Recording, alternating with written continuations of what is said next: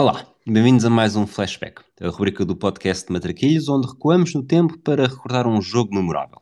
Hoje vamos viajar até 21 de junho de 1970, no México, no dia em que o Brasil de Pelé vence o Mundial pela terceira vez e arrebata o troféu Jules Rimet. Eu sou o Rui Silva e vou estar à conversa com o Pedro Fragoso.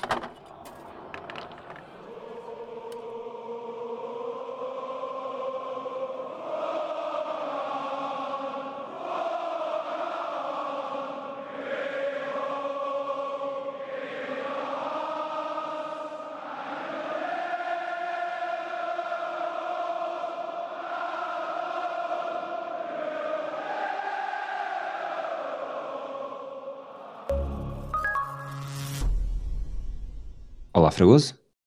Olá, Rui. Preparado para continuar esta viagem das finais de Mundiais da História? Preparadíssimo, até porque vamos falar de um jogo uh, icónico, uh, um jogo muito marcante, de uma das maiores, há quem diga que é a maior seleção de todos os tempos.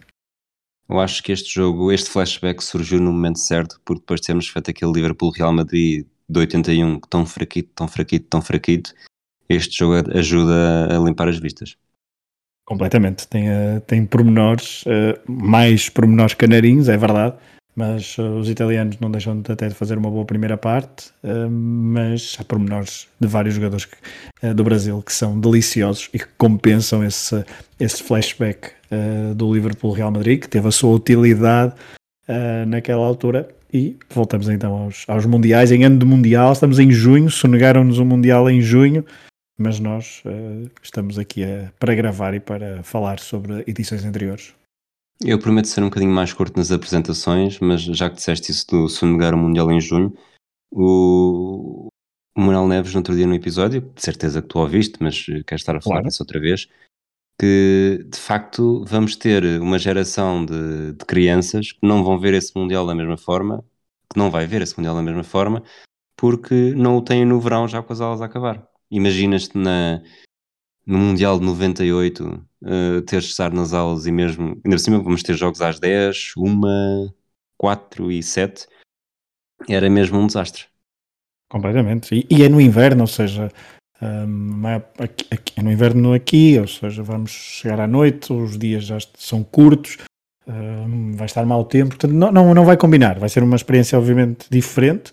Um, acho que vai, poderá dar bons jogos uh, por causa da questão física de muitos dos jogadores que têm os calendários, ou seja, a questão do calendário poderá favorecer, mas toda a magia do Mundial, todos aquele, aqueles verões uh, que nós recordamos, uh, aquelas finais, aqueles finais de tarde, ou mesmo o início da tarde, já quem estava de férias escolares uh, recorda com, com, algum, com algum pesar, porque já não, já não as tem, mas uh, eu não, não gosto desta solução, mas uh, é, é assim, é, é com ela que temos que trabalhar e por isso estamos aqui a recuperar um jogo de um Mundial com um horário, vais, vais falar muito do calor do Qatar em 2022, mas o, o, calor do México de 1970 também foi abrasador.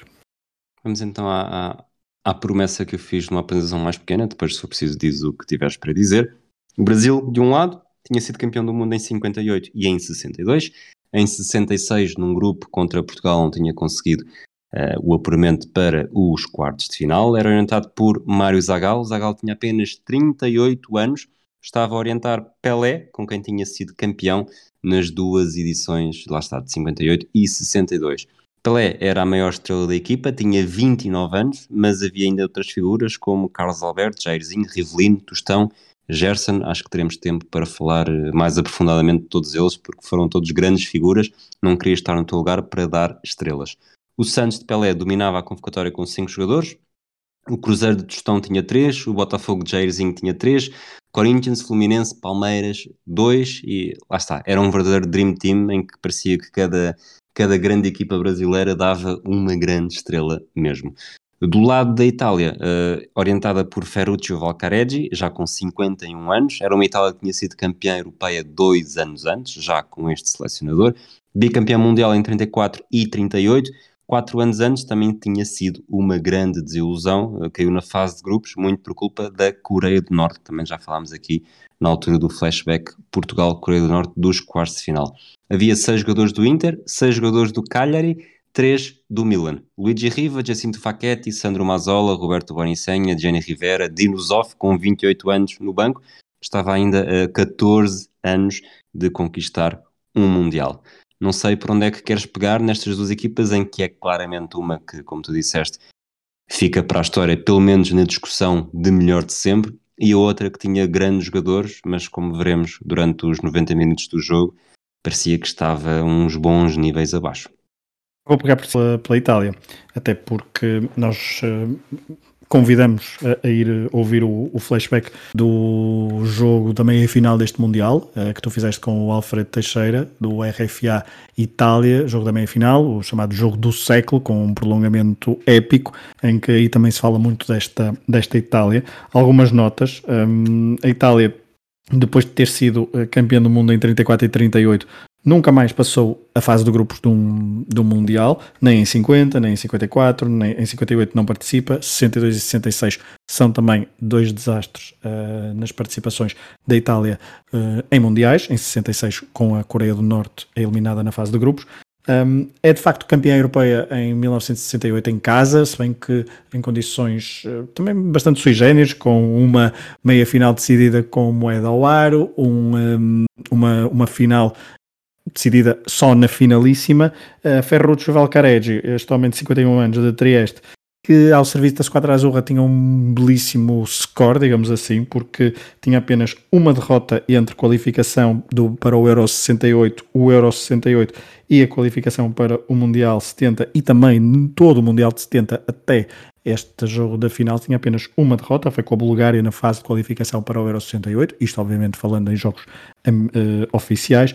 Uh, falaste do, do Cagliari, uh, o Cagliari tinha sido campeão este ano, foi a primeira e a única vez na história do Clube Sardo que conseguiu então uh, vencer a Série A e por isso dava tantos jogadores, inclusivamente uh, nós pensamos em Dinosov, campeão europeu, titular, campeão europeu em 68 e depois também campeão mundial em, em 82, aqui está na convocatória, mas perde a titularidade para Albertosi, guarda-redes do Cagliari um, e, uh, e, havia outros jogadores do Cagliari também muito, muito proeminentes, porque estamos a falar de Luigi Riva, que era uma grande estrela goleadora nesta fase do, do futebol italiano, mas também outros como Sera, uh, o, um, dos, um dos defesas um, italianos, pelo menos estes eram os homens uh, titulares do Cagliari, um, que tinha sido então campeão. E Luigi Riva tinha sido o melhor marcador da Série A.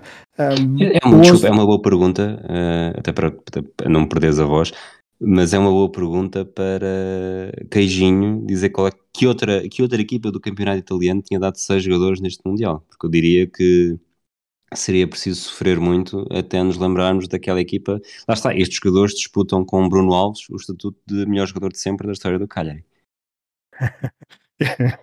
o Bruno Alves que se, que se despediu há, pouco, há poucas semanas do, do futebol.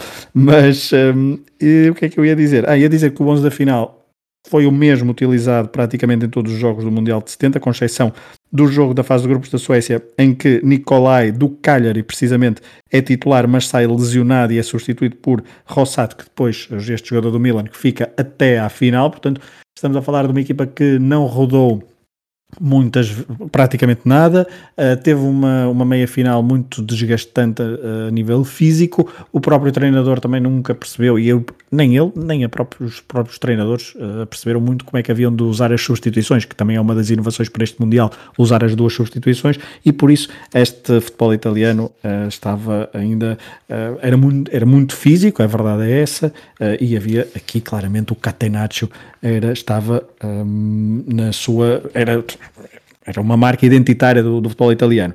Sobre o Brasil, um, e depois já vamos ao, aos 11 iniciais até aos caminhos da final, que tu poderás falar disso. Sobre o Brasil, uh, falaste em Mário Zagallo, mas a verdade é que Mário Zagallo não é ele que leva o Brasil até à, à, à, ao Mundial de 70. Quem, quem o faz com uma qualificação irrepreensível, goleador e praticamente sem sofrer golos é João Saldanha, um, um homem bastante controverso no, no futebol brasileiro, jornalista, foi escolhido por João Avelange para uh, o cargo de selecionador, porque uh, há esse mito, achavam que uh, o facto de ser um jornalista iria impedir que a própria imprensa fosse muito agressiva para com o selecionador brasileiro, isto porque Portugal, depois de eliminar o Brasil com um futebol mais agressivo, o futebol brasileiro, depois então da eliminação do Mundial 66, sofreu bastante nesse pós-mundial inglês e, uh, e, Pelé inclusivamente entre 66 e 68 não joga na seleção praticamente, não sei se faz um ou outro jogo, mas praticamente não joga uh, e há ali um descrédito total junto da comunidade brasileira, junto do futebol brasileiro, do, do, junto do país Brasil e da sociedade brasileira depois daqueles títulos de 58 e 62 caíram em, o futebol brasileiro e a seleção caíram um pouco em desgraça, já sabemos como é que o, o já dizia Tom Jobim que o Brasil não é para principiantes e de facto a forma de viver o futebol no Brasil é uma montanha russa. E nesta altura, no final da década de 60, o Brasil precisava de novas ideias, eh, um refrescamento e João Valença optou por João Saldanha, só que João Saldanha, isto vamos eh, resumir muito brevemente, era comunista, uh, neste, nesta altura já desde 64 o Brasil vivia uma ditadura militar, em 69 chegou uh, Médici ao, ao poder e há várias complicações no trabalho de João Saldanha ao serviço de, da seleção brasileira, depois de fazer a convocatória, depois de fazer a, a qualificação irrepreensível, ele pressentiu que estava a prazo no cargo, houve várias polémicas, inclusivamente com um ex-treinador uh, que tinha passado pelo futebol português e também pelo futebol do Porto, um, ehm, Dorival uh, Justrich, uh, com até uma cena que envolveu uma arma, com João Saldanha a apontar uma arma a Justrich, portanto o ambiente não era bom e a quatro ou cinco meses da, da seleção ir para o Brasil, para o México aliás, um, ehm, João Saldanha foi uh, substituído, também havia polémicas porque Médici queria que o Dirceu Lopes, acho, uh, não, o Dirceu Lopes não foi convocado, uh, era um dos, um, dos, um dos jogadores que não foi convocado, mas ele queria que o jogador, e agora vou procurar o nome, João Saldanha queria que havia um jogador que ele foi convocado e que praticamente não jogou, ou melhor, que não jogou e que Médici queria que ele jogasse um, e que fosse convocado por, eh, por João Saldanha. João Saldanha recusava-se a levar e recusou essa interferência uh, presidencial e por isso também uh, os ânimos ficaram exaltados e depois levou a que João Avelange demitisse João Saldanha. Zagal foi uma das soluções, falou-se em, em falou-se obviamente também em Dorival e os Tris, mas Zagal foi o chamado para uh, juntar os cacos e levar a equipa para o, Brasil. Sobre a equipa brasileira, também só duas notas rápidas. Acho que é importante dizer, até um, num texto do Miguel Lourenço Pereira na revista Corner, fala da importância da NASA. A verdade é que um, houve uma certa obstinação por parte dos dirigentes brasileiros em tentar que uh, este Mundial do, de, do México fosse uh, o Mundial do Brasil novamente, para que a ditadura militar também pudesse, com o futebol, uh, chegar às massas populares com triunfo, de uma forma triunfante e planearam tudo ao mais ínfimo pormenor, com várias delegações à NASA para saber como é que os, os astronautas se comportavam e tinham quais eram os seus treinos, os seus planos de treino, treino físico, isto porque iam jogar a muita altitude, uh, no México, com bastante calor, e isso também foi algo que o Brasil uh, desde muito cedo, porque a seleção brasileira orientada por Mário Zagallo chegou Uh, 25 dias do início da competição ao México, fez lá um treino bastante e uma concentração bastante militar. Aliás, estávamos numa ditadura militar e havia vários militares na, na delegação e na, uh, na delegação brasileira, assim é que é. E também a coadjuvar Mário Zagallo estava um jovem, uh, Carlos Alberto Parreira, que tinha então estado na. Ele acho que foi um dos homens que também esteve na NASA a fazer uma espécie de estágio um, para tirar algumas notas e levou então novos elementos físicos e novos elementos de preparação física para ajudar a seleção brasileira. E uh, já falaste daqueles, daqueles nomes. Ah, falaste Deixa-me dizer uma coisa que tanto o, o João Saldanha achava que a equipa brasileira já era suficientemente maravilhosa, não precisava de convocar o Dada Maravilha, que era o nome é isso, que faltou, é que escapou há pouco. Falta, Exatamente, o Dada Maravilha, que depois foi convocado, não faz nenhum, não faz nenhum jogo, uh, uh, mas Dada Maravilha que era, era, jogava na equipa, acho que é Atlético de Minas Gerais, um, jogava na equipa do presidente do Médici, uh, portanto que queria levar um, um, dos seus craques então para a convocatória. mas esta equipa do Brasil, tu falaste do, do, dos nomes, Pelé, Jairzinho, Tostão, um, Gerson, fala-se na equipa dos 5-10, os 5-10, um, 5 nota 10, se quisermos. Uh, mas a verdade é que uh, também se construiu um, bocado, um pouco o mito, porque dizia-se que ambos, todos eles jogavam com, com, as camisolas 10 nos seus clubes. Não era bem, bem assim, mas obviamente que estamos a falar de cinco jogadores com uma capacidade técnica inacreditável, isso viu-se durante, o, durante o jogo. E esta equipa do Brasil, no, mesmo assim, era uma equipa toda ela que teve vários uh, a, nível, a nível dos titulares. Nenhum deles, ao longo da caminhada de qualificação e mesmo durante o Mundial, não não se pode dizer que tenham sido, que eram, fossem titulares de caras. Talvez Pelé fosse o mais indiscutível ou o mais difícil de qualificar, de qualificar como não discutível. Mas uh, todos eles sofreram concorrência de outros jogadores, beneficiaram de lesões uma, de uns ou outros. Houve polémicas ao longo da qualificação com o Rivelino, com o Gerson, com o Tostão. Portanto, não estamos a falar de uma equipa que se consolidou durante dois anos em Mundial em ponto rebuçado. Sofreu vários reveses, mas depois Zagallo, no final, conseguiu encontrar, um, juntar as peças e encontrar este 11. Zagallo foi um pouco o que Zidane foi no Real Madrid. O Brasil vence o grupo 3 com 3 vitórias em 3 jogos, 4-1 sobre a Checoslováquia, 1-0 sobre a Inglaterra, um jogo que fica marcado pela grande defesa de Gordon Banks e pelo quase gol de Pelé e 3-2 com a Roménia. A Itália vence o grupo 2 com uma vitória no jogo de abertura com a Suécia por 1-0 e depois empates a 0 com o Uruguai e Israel. Portanto, a Itália aqui também já a demonstrar um pouco que seria aquela a sua grande a tradição futebolística.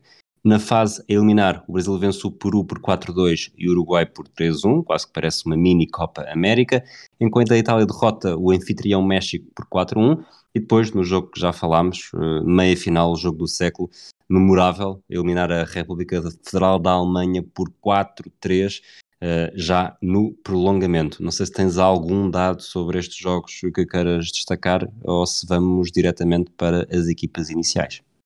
Posso-me ter perdido, não sei se disseste que Jairzinho marcou em todos os jogos. Não tinha dito, não tinha dito, porque estava, estava a guardar a surpresa, que não é assim tão surpresa, para o momento em que ele uh, fizer o gol no jogo. Exato, mas a verdade é essa, Jairzinho era, uma era um dos destaques, Pelé tinha feito golos apenas em dois jogos, num deles tinha bisado frente à Roménia e depois tinha feito um gol frente à Checoslováquia, num jogo onde também tinha feito um quase golo épico do meio campo, logo na, na jogada inicial do, do jogo, uh, mas uh, não tinha assim muito mais a dizer sobre, as, sobre a caminhada das equipas até à final, uh, portanto pode, podemos passar aos 11. Vamos aos 11. Do lado do Brasil, Félix na baliza, uma defesa com Carlos Alberto, Brito, Piazza e Everaldo, um meio campo um bocadinho mais no meio e recuados, Gerson e Clodoaldo, e uma frente de ataque alargada com Jairzinho à direita, Rivelino à esquerda, Pelé e Tostão mais no meio. Do outro lado, a Itália tinha Albertosi na baliza, uma defesa com Tarcísio Burnic, Roberto Rossato, Pierluigi Serra e Giacinto Facchetti, meio campo com Mario Bertini, Giancarlo De Sisti, Angelo Domenghini e Sandro Mazzola, e mais à frente no ataque Roberto Bonicenha e Gigi Riva. Mais uma vez, Gianni Rivera e Sandro Mazzola não tinham lugar no 11 em simultâneo. Rivera tinha entrado para o lugar de Mazzola ao intervalo tanto nos jogos dos quartos de final contra o México, como também na meia-final contra a RFA. O árbitro era o alemão oriental Rudi Glockner. Não sei se tens algum detalhe entusiasmante sobre estes dois 11? Não, sobre os dois 11 não. Eu acho que em relação à, à, à forma tática do Brasil, é um, é um 4-2-4 muito próximo do, daquele que uh, vimos nas anteriores finais, quer na final de 58, quer na final de 62. Se bem que aqui uh, há mais movimentações, o, o, o Zagallo que o Rivelino não é um Zagalo, eh, é, é, vem para espaços muito mais interiores do que Zagalo fez, por exemplo, em 58 e em 62. O mesmo com Jairzinho, que também não era tão agarrado à linha como o Garrincha o foi, e Tostão era um avançado completamente diferente dos outros que acompanhou Pelé, nas fina, na, Pelé na final de 58 e também o Brasil que apresentou com Vavá na final de de 62, uh, mas a estrutura é basicamente essa. Enquanto a Itália, tu falaste em uma linha de 4, uh, é verdade que eu acho, em alguns momentos, e tu falaste disso também no episódio sobre o jogo da meia-final. Esta, esta vezes, Itália é uma confusão. é uma é um... confusão, é isso, é, é, confuso, porque muitas vezes eu, eu creio que eles têm muitas marcações ao homem, e acho que isso também depois também uh, baralha. Aliás, no primeiro gol é, estão todos trocados, Uh, depois falaremos disso quando for o primeiro golo, porque Faquetti agarra-se só uh, a Jairzinho e esquece que também de ter a profundidade ofensiva que revelou, por exemplo, no Euro 68 e em alguns jogos deste Mundial, e portanto quase não dá profundidade ofensiva e agarra-se e muitas vezes está uh, a lateral direito porque Jairzinho ia muito para o meio, e por isso eu diria que às vezes era uma, uma linha de três com Burnic, uh, Seri Rossato, com um deles a fazer de livro, de livro Dominguini no meio campo está muito encostado à direita e portanto praticamente faz de corredor direito com Faqueta fazer o corredor esquerdo, portanto às vezes é uma linha de 5 na defesa, tal é a confusão, mas uh, lá está, é uma, há vários desdobramentos, se bem que não é um desdobramento com, uh, com ordem, é um desdobramento um pouco anárquico, com e Riva, por exemplo, na frente, também a partir muitas vezes da esquerda para o meio, mas uh, sem, sem nunca o, o, a Itália conseguir ganhar uh, o domínio do jogo frente ao Brasil, a não ser ali espaços na primeira parte. E tu falaste da questão de Jenny, Jenny Rivera com Sandro Mazzola. A verdade é que Zagallo conseguiu encontrar espaço para aqueles craques todos e Ferruccio Valcaregi, conservador, não conseguiu encontrar espaço para dois jogadores coabitarem no mesmo espaço. Depois, olhando para o jogo, para os primeiros minutos, é quase caso para dizer que o primeiro milho é para os pardais. O Riva teve o primeiro remate do jogo, pelo menos o primeiro remate importante do jogo, remate muito forte. O Félix defendeu uh, uma grande defesa para canto, mas depois eu diria que logo dois minutos depois uh, notou-se a diferença entre as duas equipas quando dois, os dois números 10 em campo, os que eles de facto é, tinham o número 10 na camisola, um serve para fazer marcação em cima dar uh, à falta de melhor termo uma cacetada no outro, portanto Bertini e Pelé. Fiquei na dúvida se no início era Bertini que estava com Pelé e depois a partir, a partir daí ficou sempre o Tarcísio Borgnites, porque eu acho que o Tarcísio Borgnites começa o jogo à direita e só depois é que começa a acompanhar Pelé para todo o lado. Uh, seja como for, lá está. Foram estes minutos iniciais e esta jogada acaba por ser uma metáfora perfeita daquilo que, que seria o futebol das duas equipas neste jogo.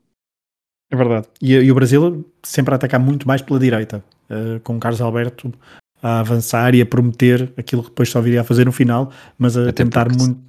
Diz Até porque se fizermos ir por aí, desculpa, uh, comparar Carlos Alberto à direita com o Everaldo à esquerda é, é noite e dia. É noite e dia, Varaldo. Também não. Acho que para compensar um pouco as, as subidas de, de, Carlos Alberto ficava muito mais recuado, mas uh. Ele, ele que começou como suplente de Marcos António, uh, que se lesionou depois também um pouco durante o. na preparação para o Mundial, creio. Uh, nunca esteve a 100%. Ele não era para ser o titular, então. mas é noite e dia. Carlos Alberto dava uma profundidade incrível ao, ao flanco direito e, e vermos Carlos Alberto a jogar. Uh, coloca-nos em dúvida quando pensamos em Alves como os melhores laterais de sempre da seleção brasileira. Um, ou mesmo do futebol mundial, porque Carlos Alberto tem de ser metido nessa, nessa luta. São contextos diferentes, uh, são sempre discussões às vezes um pouco estéreis, mas, uh, mas a verdade é que uh, antes de Cafu e antes de Carlos Alberto, e antes de, de Dani Alves, tivemos Carlos Alberto a fazer um, um, recital ofensivo nesta final no, no Azteca. estas primeiras jogadas então inventadas pelo Brasil pelo lado direito, caía muito pelo lado direito e depois vamos ver um festival também de livres diretos neste, neste jogo. Já tínhamos visto na final, do, na meia final. Aliás, o Brasil já tinha marcado vários golos de, na caminhada para, para a final de livre direto, quer por Pelé, quer por Rivelino. Eles foram os que mais tentaram, muitas vezes ao longo do jogo, às vezes muito tortos. Uh, alguma, vez visto um, bola... visto, alguma vez, desculpa, alguma vez visto um jogo com tantos livros diretos tão mal marcados? Acho que dois do Rivelino, Não. dois do Pelé, em que a bola eu acho que nem um jogador dizem mal do conseguia colocar a bola tão em cima. é verdade. É que aquilo. É, é que para além de, de, de uma, do incrível número de livros diretos, que também já não estamos habituados, não é? Eu acho que tão perto ali da entrada da área já houve um número bastante grande de livros diretos para o Brasil. Uh, mas houve ali dois ou três que são de facto mesmo muito, muito, muito mal marcados. E estamos a falar de dois craques, Rivelino e Pelé.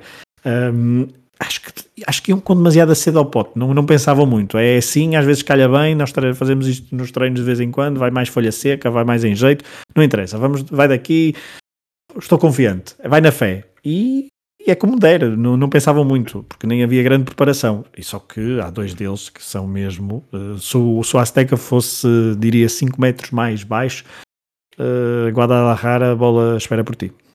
É que ele se fosse no Jamor ia parar ali na velha. Ia para a mata. Mas o, o, é que ainda por cima, se nos, estão-nos sempre a vender que na altura era muito mais difícil rematar com força porque as bolas eram mais pesadas, e obviamente que isto não é, não é discutível, é de facto, é um facto.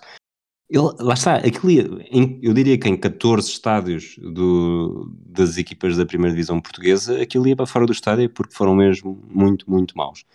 Do lado da Itália, o primeiro livro que tem, que até é um livro indireto, com relativo perigo, aos 16 minutos, há muito medo do remate, do toque para o lado para um remate forte, só que o, o Mazola é mais inteligente, aproveita essa desconcentração brasileira e o Riva aparece completamente sozinho nas costas da linha defensiva brasileira a, a cabecear por cima da barra.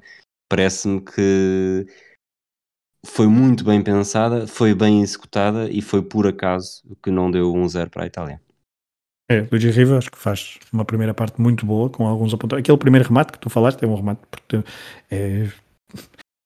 acho que se nota nós temos feito estas finais e este, esta, esta, estes segmentos de flashback de forma cronológica e vemos a evolução. Uh, acho que aqui os jogadores já têm um outro nível que já não tinham, por exemplo, em 58 uh, ah, ou mesmo em 62. Uh, e Luigi Riva era um portento físico e técnico, uh, esteve perto então deste do 1-0. Só destaque ainda antes, estávamos a falar de livros mal marcados, também há um canto de Rivelino muito bizarro, uma espécie de bico. Uh, que é uma coisa assim, nem sei descrever bem aquilo, porque não sei se é de trivela, em bico, não sei o que é que ele quis fazer com aquilo. Ele ia matando o, árbitro assistente do lado contrário. Exato, do lado contrário, exatamente. É mesmo, é mesmo bizarro. Portanto, se forem ver, rever o jogo, vão, vão certamente reparar, pelo menos nestas, nestes, nestes, pequenos, nestes pequenos apontamentos. Mas sim, mas a Itália nesta altura. Uh, ainda estava fresca no jogo, uh, não tinha tanta criatividade, mas tinha mais objetividade, ou pelo menos tentava essa objetividade, e, uh, e nesse, nesse lance que tu falaste, um, apesar de, de Itália ter pouca bola, esteve perto de 1-0, só que depois apareceu um, um Pelé a Ronaldo, do, a Cristiano Ronaldo. Eu vou, vou, aproveitar o isco, mas antes disso, e só para fechar mesmo já de vez todos os lances de bola parada correram mal neste jogo, acho que só falta falar de um que foi ali entre, entre dois gols do Brasil na segunda parte, e eu acho que é, é impressionante como uma das melhores finais de sempre, uh, possivelmente a melhor, teve mesmo os piores livros e cantos vá, apesar de tudo foi, foi sobretudo aquele. Mas há um livro para a Itália, já no enfimento da área, mas um livro lateral, em que é o Dominguini que vai marcar, uh, tenta uma trivela, não sei se é para surpreender o guarda-redes, mas a bola sai tão torta, tão torta, tão torta e curta que não seria golo nem se a baliza fosse de toda a largura da pequena área. Portanto, uh, mais uma vez, foi, foi, são momentos que, que, parece que não jogam com o resto do, do encontro. não aparecem nos highlights. mas fazendo, fazias um, um, um, vamos falar, depois tivemos grandes golos neste jogo e um deles então é mesmo já o próximo tema fazia os highlights com esses grandes momentos e depois fazia os highlights só com estes, eu não sei se as pessoas não se divertiam mais com, com os maus livros e maus cantos. Mas isso depois. Não, fica... um, bom, um, bom, um bom resumo com highlights tinha de ter estes, estes, uh, estes momentos, só que percebo que não, que na altura não, não fossem muito destacados, uh, mas, é, mas sim, mas só depois quem, quem vê o jogo completo é que consegue detectá-los e é de facto, não deixa de ser delicioso de facto estarmos, vermos aquilo e agora estamos a falar disto porque são pormenores completamente bizarros no meio de tanta genialidade que houve uh, por parte dos jogadores.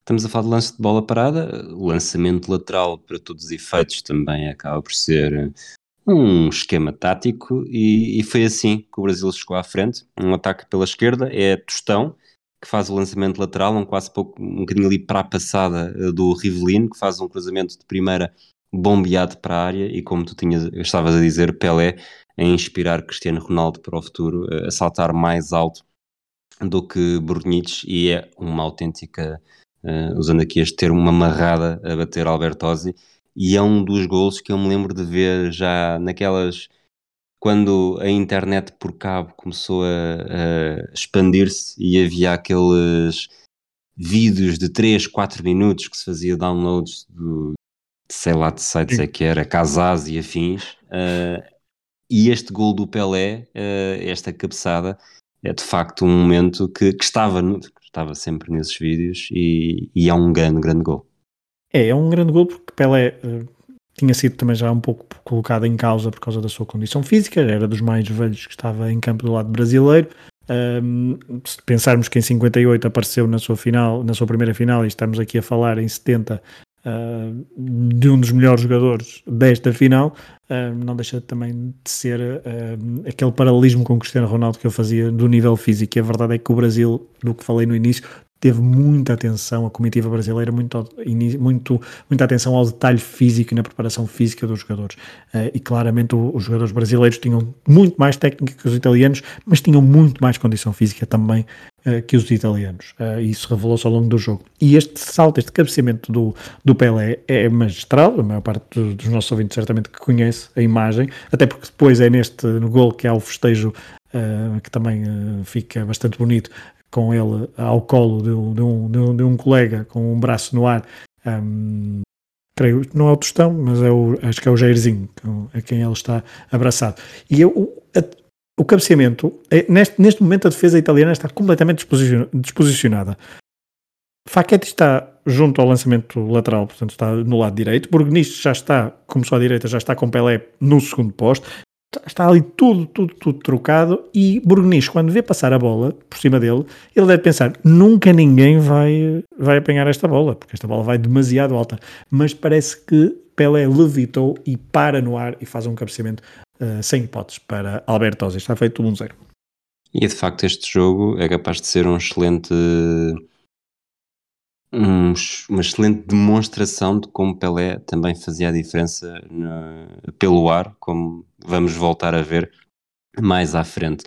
Uh, depois, uh, lá está, uh, a partir daqui começa a reparar que, não sei se já, já estava assim, provavelmente já estaria, mas comece, começas a reparar com mais evidência que o Tarcísio Burgnito está sempre em cima do Pelé. Aos 27 recebe um amarelo, aos 28 temos um livro do Rivelino, daqueles que já falámos, Uh, aos 30 há novo livro perigoso para a Itália. Como tu dizias há pouco, houve mesmo muitos livros, no, não só muitos livros, mas livros ali no quase na, na, na meia-lua da grande área, portanto, em que as, as barreiras eram quase na marca de penalti e, e perigosos. Aqui o Riva atira contra a barreira. A Itália nunca se deixou, sobretudo nesta primeira parte, esmorecer uh, e de facto, ainda antes do intervalo, consegue o empate. É, eu tinha aqui duas, duas, ou três, duas ou três notas que vão bater no, no que estavas a dizer. Logo a seguir ao golo até, deixa-me só recuar ainda logo a seguir ao golo do, do Brasil, há uma jogada que é, que é Dominguini que eh, tenta, o Carlos Alberto se calhar tirou notas, porque ele tenta fazer uma coisa assim relativamente parecida, ir pela direita e fazer assim um remate na diagonal, mas eh, saiu, saiu ao lado. Nesta altura, o que nós víamos, tem aqui duas notas que é, víamos do lado do, do Brasil o Brasil, depois de chegar ao, ao golo, parece que tentou acalmar o, o, ritmo. Muitas trivelas, os passos entre eles eram. Houve muitas trivelas. Uh, quando às vezes uma pessoa pensa no, nos últimos anos que se inventou trivelas, aqui houve é uma coleção de passos de trivelas assombrosa. Uh, mas de facto acho que a Itália aqui conseguiu equilibrar o jogo, apesar do jogo ter sido mais morno durante praticamente 20 minutos. Um, com algumas boas jogadas italianas, no sentido em que estavam mais perto da baliza de, de Félix. Um, chegar ao golo, uh, antes de, mesmo do golo, até uma boa jogada individual de Jairzinho com Pelé depois a dar uh, para Tostão, que rematou muito fraco, já, já tinha pouco ângulo, perdeu ali o tempo de remate, mas a verdade é que chega, chega ao golo, e chega ao golo e isto vai bater um pouco naquela naquela conversa das, das trivelas, é que o Brasil estava a jogar de forma tão descontraída nesta altura que o Clodoaldo, Clodoaldo era o único uh, que destoava do meio campo para a frente, porque não era reconhecido como o número 10, juntamente com o Gerson, juntamente com o Jairzinho, com o Rivelino, com o Tostão ou com Pelé, mas era o de, as suas exibições nos jogos anteriores foram uh, nota 10 para segurar os 10 da frente, se quisermos. Era o jogador mais trinco desta equipa, um, e fez um bom campeonato e aliás marca um golo importantíssimo na meia final contra o Uruguai quando o Brasil está a perder por 1-0. Só que aqui um, comete um erro, a tentar fazer um passe de calcanhar ainda no seu meio campo defensivo quase em ritmo de futebol de praia, se quisermos. Uh, Boni Senha pressionou muito bem, ganhou a bola, uh, correu para a baliza, uh, Félix tentou uh, sair e tentou encurtar o ângulo, mas uh, Bonicenha tocou para o lado e depois com a baliza aberta só teve de empurrar para o fundo da baliza. Foi o Brasil a demonstrar eh, que de facto tinha esse calcanhar daqueles e eu pergunto qual é que era o comentador britânico falava muito disso, de que era uma defesa tão muito vulnerável, mas dentro disso, obviamente que não estamos a falar aqui dos elementos do ataque, que já vimos que eram a grande fortaleza da equipa, mas se no Brasil 82 se falava do avançado do Serginho e do guarda-redes Valdir Pérez como as grandes fragilidades da equipa, aqui quem é que apontarias? A imprensa apontava muito com, com o Félix, mas Félix até faz uma boa exibição. Uh, não, não, senti muita insegurança por parte do, do guarda-redes. Estava, estava à espera de mais, tendo em conta o que tinha lido. Um, o defesa esquerdo um, e mesmo os centrais viram-se um pouco à Nora sempre que a Itália tentava forçar um, o ataque. Clodoaldo não faz um bom jogo. Poderia tendo em conta, lá está o que eu estava a dizer, que ele tinha feito boas exibições até ali e depois revelou-se bastante importante. Durante o jogo tem, tem, boas, tem bons apontamentos, mas este erro poderia ter sido fatal, até porque vamos recordar, o Brasil, nas outras duas finais que tinha vencido, que tinha disputado e que tinha vencido, um, tinha começado a perder. Uh, e aqui, não sei, mas uh, a nível psicológico poderia ter feito algum dano e poderiam ter pensado que desta vez ia ser ao contrário. E é interessante isso que estás a dizer, porque é exatamente essa nota que eu tenho aqui. Em todas as finais até então, e aqui estou a contar o Mundial, uh, o Brasil-Uruguai de 50 como jogo de final, a equipa que sofreu primeiro chegou a ter a final empatada uh, com golos. Uh, em 54, a República Federal da Alemanha até consegue empatar, e empatar, e depois na verdade até vence, depois de estar em desvantagem por 2-0.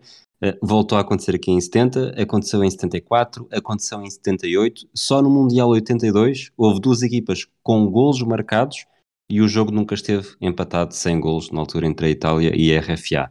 Depois disso, em 86 voltou a acontecer. Em 90 uh, eh, só houve um golo, em 94 não houve golos, em 98 o Brasil não marcou, em 2002 a Alemanha não marcou, em 2010 e 2014 também não houve golos uh, de pelo menos uma equipa. Portanto, em 2018 França-Croácia, a Croácia também houve. conseguiu empatar. Em 2006 houve e em 2018 a Croácia também conseguiu empatar depois Exato. da França marcar primeiro. O que demonstra que apesar de tudo, obviamente que tivemos aqui já na nossa geração é capaz de estar ela por ela, mas de 1930 a 1978 sofrer primeiro, independentemente depois da estatística que também existe, que durante muitos anos a equipa que sofria primeiro até vencia, mas sofrer primeiro estava, ou marcar primeiro estava longe de definir o, o volume do jogo. Exato, e acho que os jogadores italianos não, não se sentiram intimidados pelo primeiro gol. Um, acho que têm uma boa reação, tanto que chegam ao empate. O Brasil é que pode ter, uh, os jogadores brasileiros podem ter achado que estaria, uh, vamos dizer, no papo. Tal foi a forma um pouco relaxada com que encararam os minutos seguintes ao seu, ao seu primeiro gol. Um, mas depois uh, caiu-lhes uma, uma espécie de balde de, de, água fria, não, não, não muito gelada, porque um empate na primeira parte não era, não era o fim do mundo, uh, mas certamente que foi importante para logo a reação ao golo, é verdade, ainda na primeira parte, e depois para partir para uma segunda parte diabólica. Temos ainda, antes do intervalo, um remate do Dominguinho, um cartão amarelo para o Rivelino, não sei se queres sacar mais alguma coisa. Aquele final, de... da primeira, aquele final da primeira parte, muito, eu sei que vamos sempre falar num, eh, tentamos não falar do, do árbitro, mas aqui aquele final da, do, da primeira parte é bastante, é bastante polémico, porque há um livre para o Brasil e a bola, quando está a chegar aos pés do Pelé, praticamente uh, está no coração da área, está preparado para receber e para, para, para chutar com bastante perigo. O árbitro, a bola vai no ar, o árbitro apita para o intervalo para estupefação dos comentadores, que era um deles, eh, pelo menos no, no, na transmissão que eu vi, o comentador era Bobby Moore.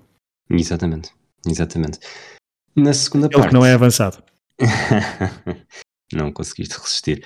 Eh, na segunda parte, há uma toada geral do jogo que é o Brasil cada vez mais forte. Carlos Alberto, eh, de facto, a fazer, a mostrar que era um lateral direito de eleição, e não apenas um lateral direito para a década de 70, mas hoje em dia, um lateral direito a jogar daquela forma continuava a dar nas vistas. E e eu gostei muito do Gerson também. Acho que o Gerson pois, conseguiu é pegar ali no jogo de uma forma que, sinceramente, dos 11 jogadores em campo brasileiros, uh, o Gerson foi aquele que mexeu mais as medidas.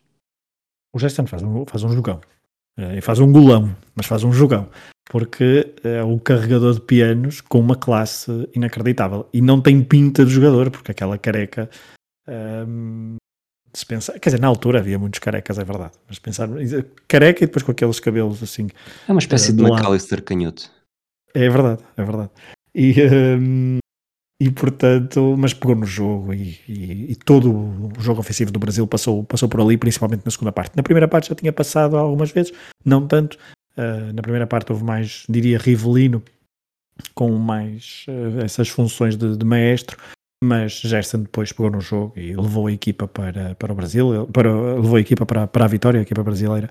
Ele que era também um dos mais uh, veteranos desta, desta equipa. Uh, estava aqui a ver as minhas notas, já não me lembro qual é a idade dele, não sei se tens aí uh, Gerson, 29 anos, era dos mais, dos mais veteranos, só Brito com 30 Uh, Félix, obviamente, com 32 e Pelé também com 29, é que eram mais, uh, pelo menos da mesma idade. Gerson do, do, São Paulo, ele tinha falhado dois jogos da fase de grupos também por causa de uma, de uma lesão, mas aqui faz um, um excelente jogo e esta segunda parte é, é pautada pelo, pelo Gerson e pelo futebol do, do médio do São Paulo.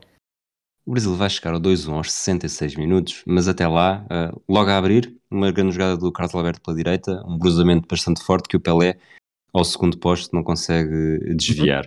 Uhum. Uh, aos 52, um livre direto uh, para o Brasil, aqui um livre bem marcado, o Rivelino acerta em cheio e desta vez o Albertosi tenta fazer uma grande defesa. Uh, depois há mais um livre indireto na área da Itália, uh, por jogo perigoso, aqui é contra a barreira.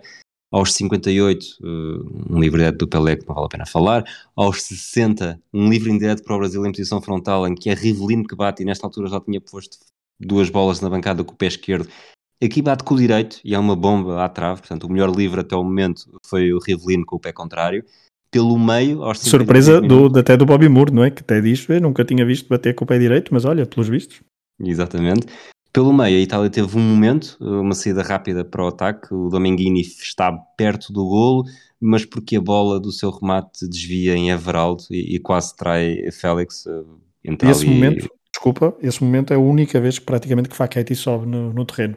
Eh, porque essa jogada, essa espécie de contra-ataque é começado pelo lado esquerdo por Facchetti, um, mas que depois tem a continuação do Dominguini, a bola hum, é desviada, não vai para a baliza, passa perto do poste, uh, mas a Itália poderia ter feito perfeitamente, ter feito o 2-1 e isso ainda é uh, nos primeiros 10 minutos de jogo.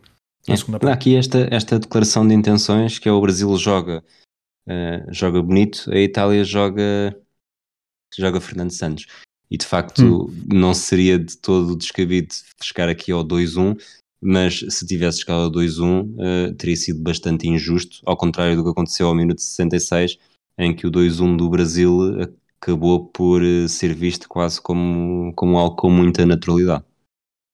Claramente, traduziu uh, o, o, domínio brasileiro na, na segunda parte, e é, um, e é um golaço, é um golão de pé esquerdo de Gerson, é um remate de fora, de fora da área, cruzado, ele está uh, vamos dizer praticamente em zona frontal, mas tira a bola para o pé esquerdo, já não, não sei quem é exatamente o adversário que ele tem à frente, e depois remata cruzado para, para o poste uh, mais distante. E só uma nota, uh, está que estamos a falar de golos uh, e não falamos, foi todos, falaste há pouco dos resumos dos golos que uma pessoa tem na, na memória que via o gol do Pelé, também depois vamos falar do gol de Carlos Alberto, nós vimos este jogo do lado contrário, com a câmera do lado contrário, é, o que foi um, sempre um, um, bastante esquisito, porque eu estava habituado a ver os golos uh, e a ter na memória uh, é, o salto do Pelé, arrancado do Carlos Alberto, o, o golaço do Gerson, do outro lado, e desta vez, e nós vimos o jogo, a transmissão, pelo menos para a Inglaterra, foi de um, de um lado contrário àquele mais comumente conhecido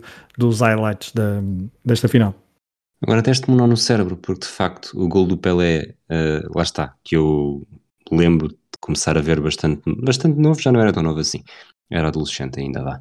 Uh, realmente lembro-me de ser do lado esquerdo de quem vê na televisão, mas por outro lado, o gol do Carlos Alberto, acho que nunca vi sequer sem ser com este ângulo. Ah, não, eu, eu, eu sempre vi com o outro. Aliás, nunca tinha visto, era deste. Até porque no outro, corrijo-me se eu estiver enganado, vê-se o Carlos Alberto a fazer a desmarcação, certo? Exatamente. Pois é que eu acho que, que uma das coisas, um dos mitos, não é bem dos mitos, mas do, de estar a ler sobre, sobre este jogo, não agora, Uh, era Pelé fez um passe para isto, sobretudo para quem deve ter visto na, Costas, na transmissão inglesa. Sim, sim, sim, Exato. E, e, quem estava a ver achou que ele estava a fazer um passe para ninguém, tinha sido um passe errado porque nem sequer aparecia ninguém no ecrã, não se percebeu o que é que seria aquilo. Mas isso, lá está. Falamos quando chegar esse momento que ainda é, é mais perto do final do jogo. O 2-1, lá está, 66 minutos, 5 minutos depois, um lance que de certa forma também já falámos aqui um pouco, Gerson uh, a dar, a brilhar com um toque direto para a frente depois de um livre. A Pelé uh, ganha nas alturas e faz a assistência quase, uh, uma assistência de cabeça, meio gol, em que o Jairzinho, apesar de tudo, ele faz gol e mesmo assim ficamos com aquela noção de que poderia ter feito melhor. Exato, um pouco trapalhão. Uh, mas a assistência do Pelé é muito boa. A bola bombeada do Gerson também não, não é má. Uh, é com com critério, mas o cabeceamento do Pelé no meio dos, dos defesas italianos é muito bom, é açucarado, é com, cheio de intenção para o Jairzinho fazer o seu, uh, o seu sétimo gol neste Mundial, em seis jogos, e ele marcou em todos os jogos então deste Mundial de 1970. Só uma nota, ainda só antes do gol, uh, porque bem, entre os dois jogos, entre os dois golos, entre o segundo e o terceiro golos brasileiro, um, os jogadores italianos começaram a perder, a ficar impacientes, a perder, a perder um pouco o controle emocional. Até um amarelo para Dominguini após uma confusão com, com Pelé, um empurrão. Um, ou seja, há muitos sinais de impaciência e isso foram, foi fatal porque a Itália começou a perceber que já não tinha pernas para aguentar este Brasil e o Brasil uh, percebeu que do outro lado estava uma presa uh, frágil e toca de fazer o 3-1 uh, eh, e Jairzinho praticamente a sentenciar a partida, perto dos 70 minutos.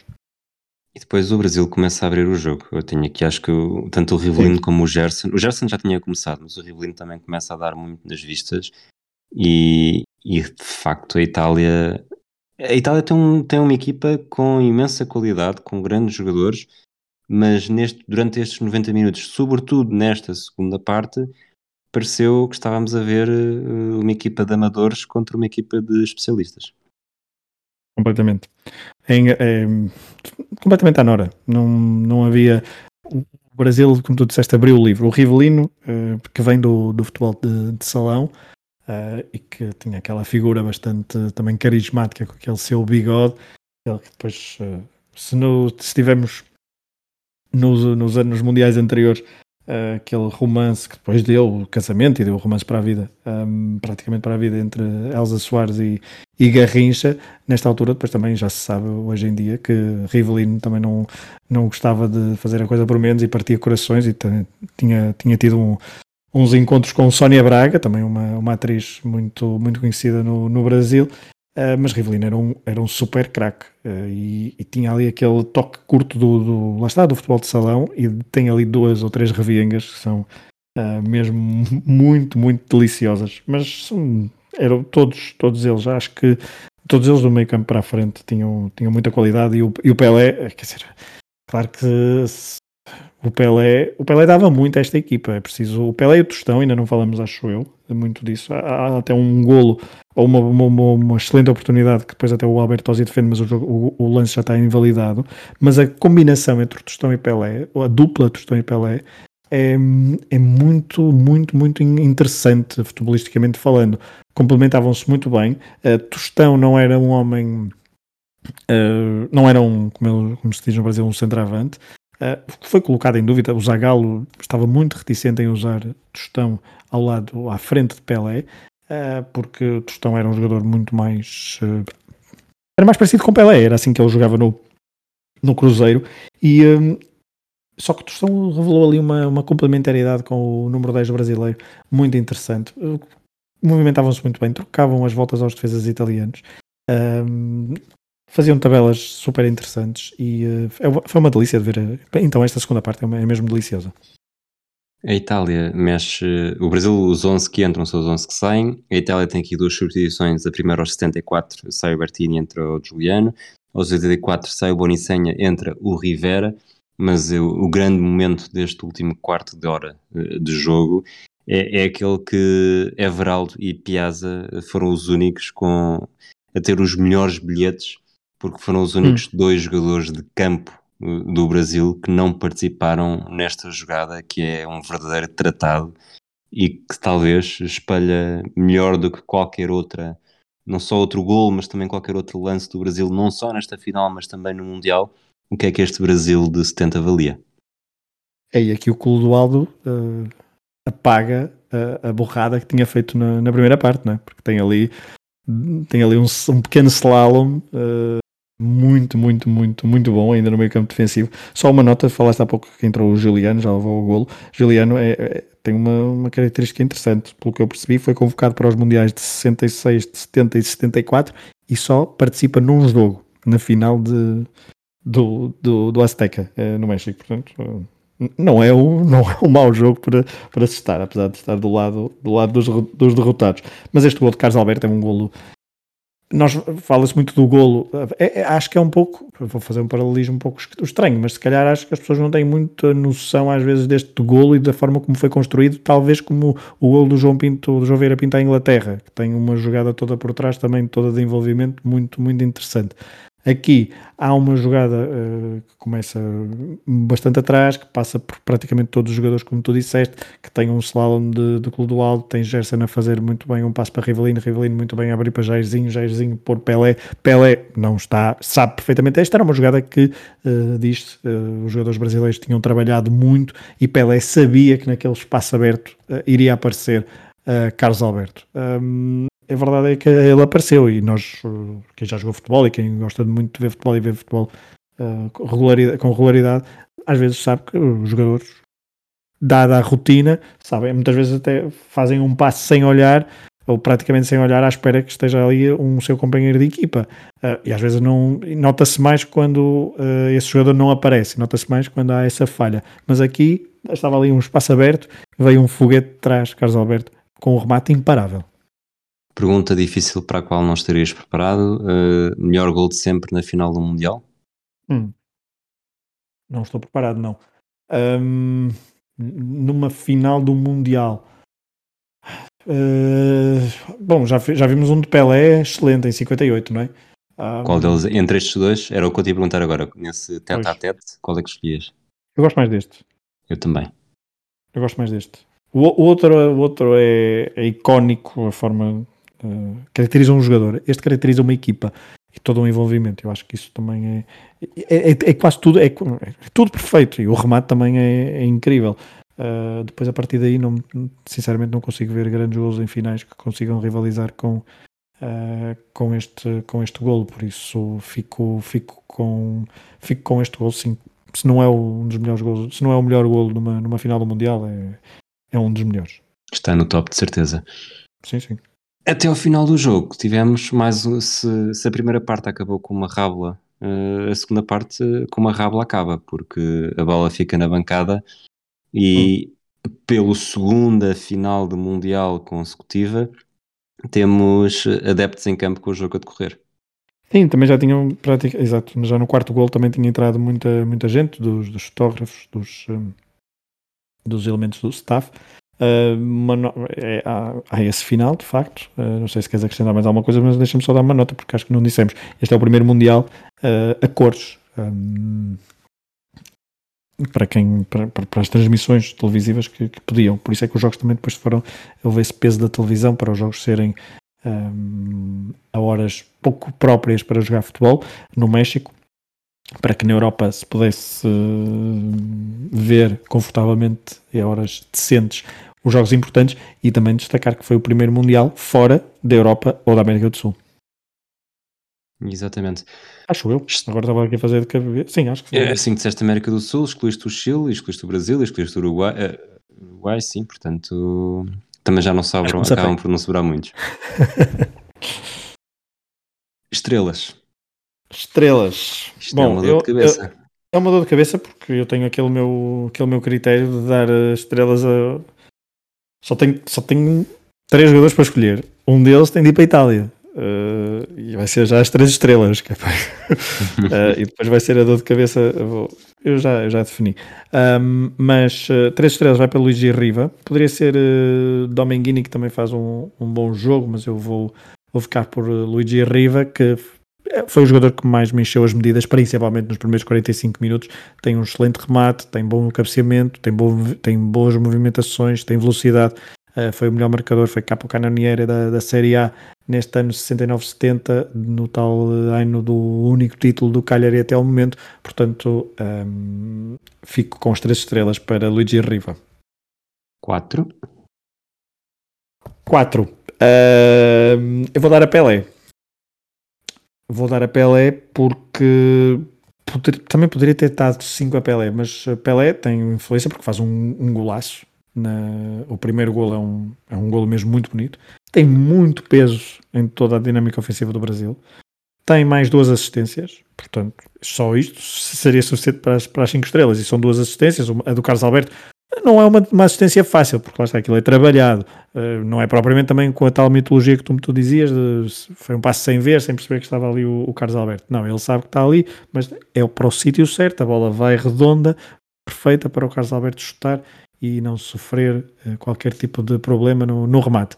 Tem o passo para o Jairzinho no 3-1, uh, eh, portanto, uh, porque é que eu não dou 5 estrelas a, a, Pelé? Porque, lá está, Gerson tem as minhas 5 estrelas. Pega no jogo, e todo o jogo brasileiro passa por ali. Faz um golaço também, acho que um, só o gol de Jairzinho não é tão bom neste jogo, apesar da boa assistência, porque é muito estabalhoado a, a rematar. Uh, mas os outros três gols brasileiros são três ótimos golos. Uh, e por isso o Gerson faz um, um jogaço. Convido todos a irem ver pelo menos pedaços deste jogo. Sempre que a bola para, sempre que a bola parava no Gerson, aquilo, a bola saía, saía bem, saía com critério, saía com muita qualidade. O Rivelino, lá está, tem muito toque, tem muito toque artístico, mas também tem muito disparate nos livros diretos, como, como falamos, por isso uh, excluo das estrelas. O Tostão tem mais participação coletiva, tem bom toque de bola, uh, mas não, não, lá está, não tem gol, não tem assistência, não, não entra aqui para a discussão das estrelas. O Jairzinho talvez faça, uh, talvez seja a estrela do Mundial, por, por, aquilo, que já, por aquilo que já dissemos. Uh, faz uma boa final, mas não chega ao nível de nem de Gerson nem de Pelé. Esta seleção de 70. Safei-me bem? Safei-me bem? Safe... Eu acho que teria espaço para o Carlos Alberto. Não sei exatamente. Ah, ok, forma. exato, sim. Pois, uh, percebo, mas não, não sei de que faz. Era, era no lugar do Luigi Riva, certamente. Mas isto, lá está de fora, é sempre fácil mandar habitats. Por falar em habitats, eh, esta seleção brasileira do Mundial de 70 é vista como uma das melhores de sempre. Se te pedissem agora, assim, sei lá, vou-te pedir agora, uh, top hum. 5 das melhores seleções de sempre em mundiais, onde é que a colocavas? Top 5. Um... Não, é, não é fácil. Uh, portanto, para... vamos, vamos facilitar a coisa. Da era, da era moderna, da era contemporânea, Sim. Um, para ti, qual é que foi a melhor, a melhor geração? A melhor equipa de Mundial? Bom, eu acho que esta é a melhor equipa. Eu vou responder muito, muito mais diretamente possível. Eu acho que esta é a melhor equipa. Acho que esta equipa é melhor do que, do que a do 82, do, do Brasil de 82. Eh, se é que queremos colocar uma equipa não vencedora nesse, nesse lote. Um, a equipa de Mundial da RFA não é tão boa em 74 como, a, por exemplo, a da RFA em 72 um, eu digo isto até porque já vi vários jogos de 72 e de 74 e, e tenho essa, essa convicção. Uh, uh, em 78 não há uma equipa que. Uh, os Países Baixos de 74 não, não rivaliza com esta equipa. Em 82 e 86, portanto na década de 80, a Argentina tem, é mais Maradona, tem, bo, tem algumas. Tem um bom coletivo, mas também tem ali várias falhas e não, não, não tem jogadores tão bons ao nível de, destes que fomos falando ao longo de, do, da última hora. Um, depois, nos anos 90, acho que nenhuma equipa poderá rivalizar com esta do Brasil. No século XXI, uh, no século XXI, a França, uh, uh, só a Espanha é que poderia, diria, uh, rivalizar com esta, com esta equipa do, do Brasil. Isso se calhar colocava em segundo ou terceiro lugar, porque a Alemanha não teve grande continuidade, isto só olhando para mundiais, um, e, a, e, não, e não o ganha de forma tão brilhante, ou pelo menos de uma forma tão um, identitária como a Espanha o fez em 2010, a França de 2018 não, também não é, é uma pessoa está, está, está muito próximo, não é? É, é complicado estarmos a, ainda a analisar, é? acho que não passou ainda demasiado tempo, apesar de ter sido um Mundial, foi o Mundial de Mbappé, foi um Mundial com boas prestações de Griezmann, tem outros bons jogadores também, uh, portanto é complicado. Acho que não me esqueci assim nenhuma seleção evidente, mas... Falaste da seleção de 82, mesmo em termos de importância quase popular, como é que estabelece a diferença entre as duas?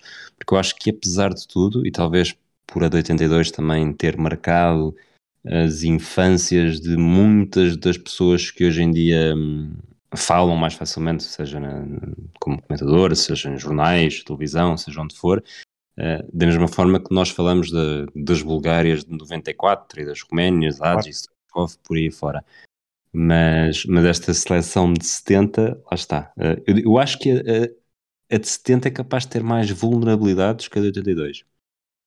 Mas, em média, não é? Mas no topo, esta de 80, desta de 70, de facto, os tais 5 números 10, uh, eh, é muito difícil rivalizar com isso. Pois, eu percebo essa parte das vulner, vulner, ai, vulnerabilidades.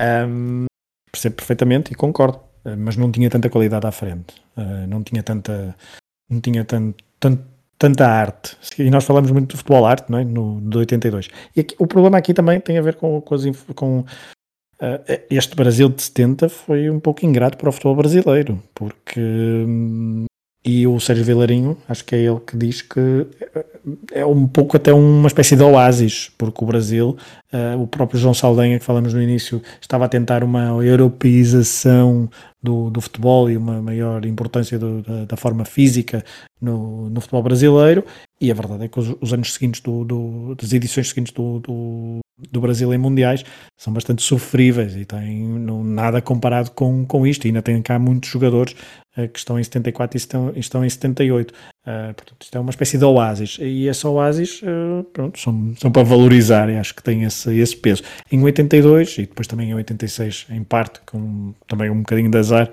um, a, equipa, a equipa brasileira tem tinha era mais era mais completa e acho que o Tele Santana era melhor do, do, que, do que da Galo.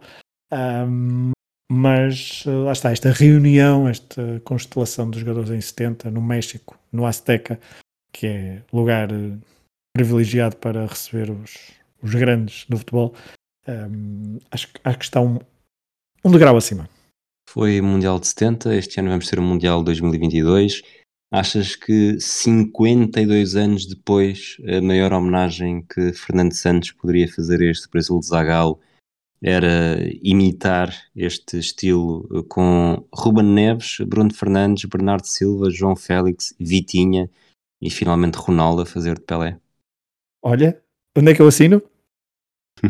uh, porque de facto é isso. Uma pessoa olha para a seleção portuguesa e pede, e pede uh, pode tirar, podes tirar ali um ou outro, até o próprio William Carvalho pode fazer, perfeitamente fazer de, de Clodoaldo, se quiseres. Um... Nuno Mendes, melhor ou pior que Everaldo? Ah, isso agora já, já me estás a querer comprometer, mas uh, Nuno Mendes uh, tem condições para ser melhor do que Everaldo. Mas não, mas Cancelo está ao nível de Carlos Alberto e Nuno Mendes não está ainda ao nível de Carlos Alberto. Muito bem.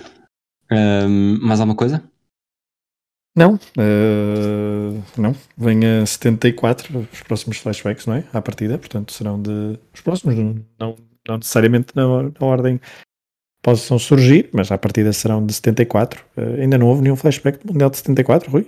Não, confirmo que não. Mas, okay. mas ainda tinha aqui uma última pergunta para ti. Ok, venha.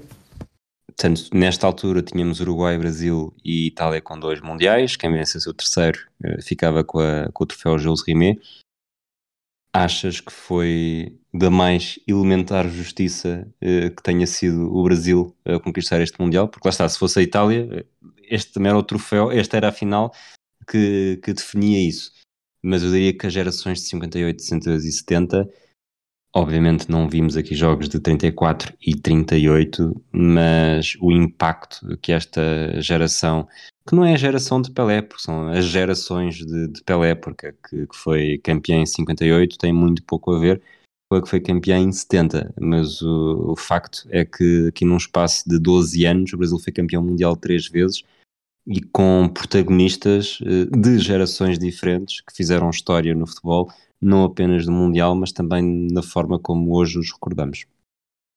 E a verdade é que se calhar nunca mais vimos o Brasil, nós, nós, nós certamente que nunca mais vimos um Brasil tão, tão bom como este. Uh, os, de, os que viram 82 podem, lá está, pode, pode haver essa margem para discussão. Nós não.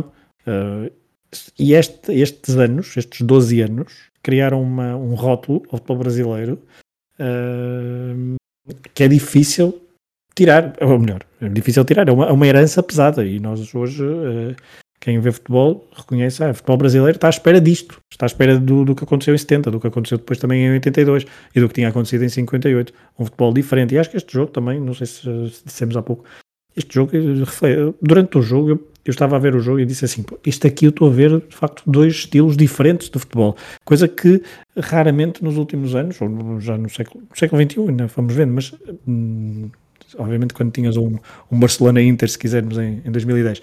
Mas, mas raramente nos Mundiais vemos uh, antíteses tão grandes uh, entre duas equipas. Um, e por isso esta é muito importante, esta, esta geração brasileira, estas gerações brasileiras que uh, levaram merecidamente o troféu Júlio Rimet para casa e depois o perderam, mas uh, é totalmente merecido, uh, é totalmente merecido o facto do, do Brasil ter ter ficado com, com, a, com a taça, porque, uh, primeiro, veio uma mais bonita, acho eu. E segundo, eh, mereceram levar esta porque são claramente a pátria do, do futebol uh, no que a mundiais diz respeito. Supostamente era para terminar aqui, mas tu acabaste por lançar-me aqui um tema que eu não consigo resistir a comentar já. Qual foi o melhor Brasil que nós vimos? O melhor Brasil na nossa geração, lá está, que vimos mesmo. Eu, acredito que tu não queiras contar com 94, mas também contando ou não com 94, acho que ninguém no seu devido juízo certo. diria 94. Com Parreira, Parreira e Zagalo invertidos, não é? Desta ordem de 70. Um, o melhor Brasil. O de 98 é, tem, tem Ronaldo, não é? Tem um fenómeno. Se tivesse Romário, não é? Se tivesse, Romário, Romário, provavelmente era uma resposta.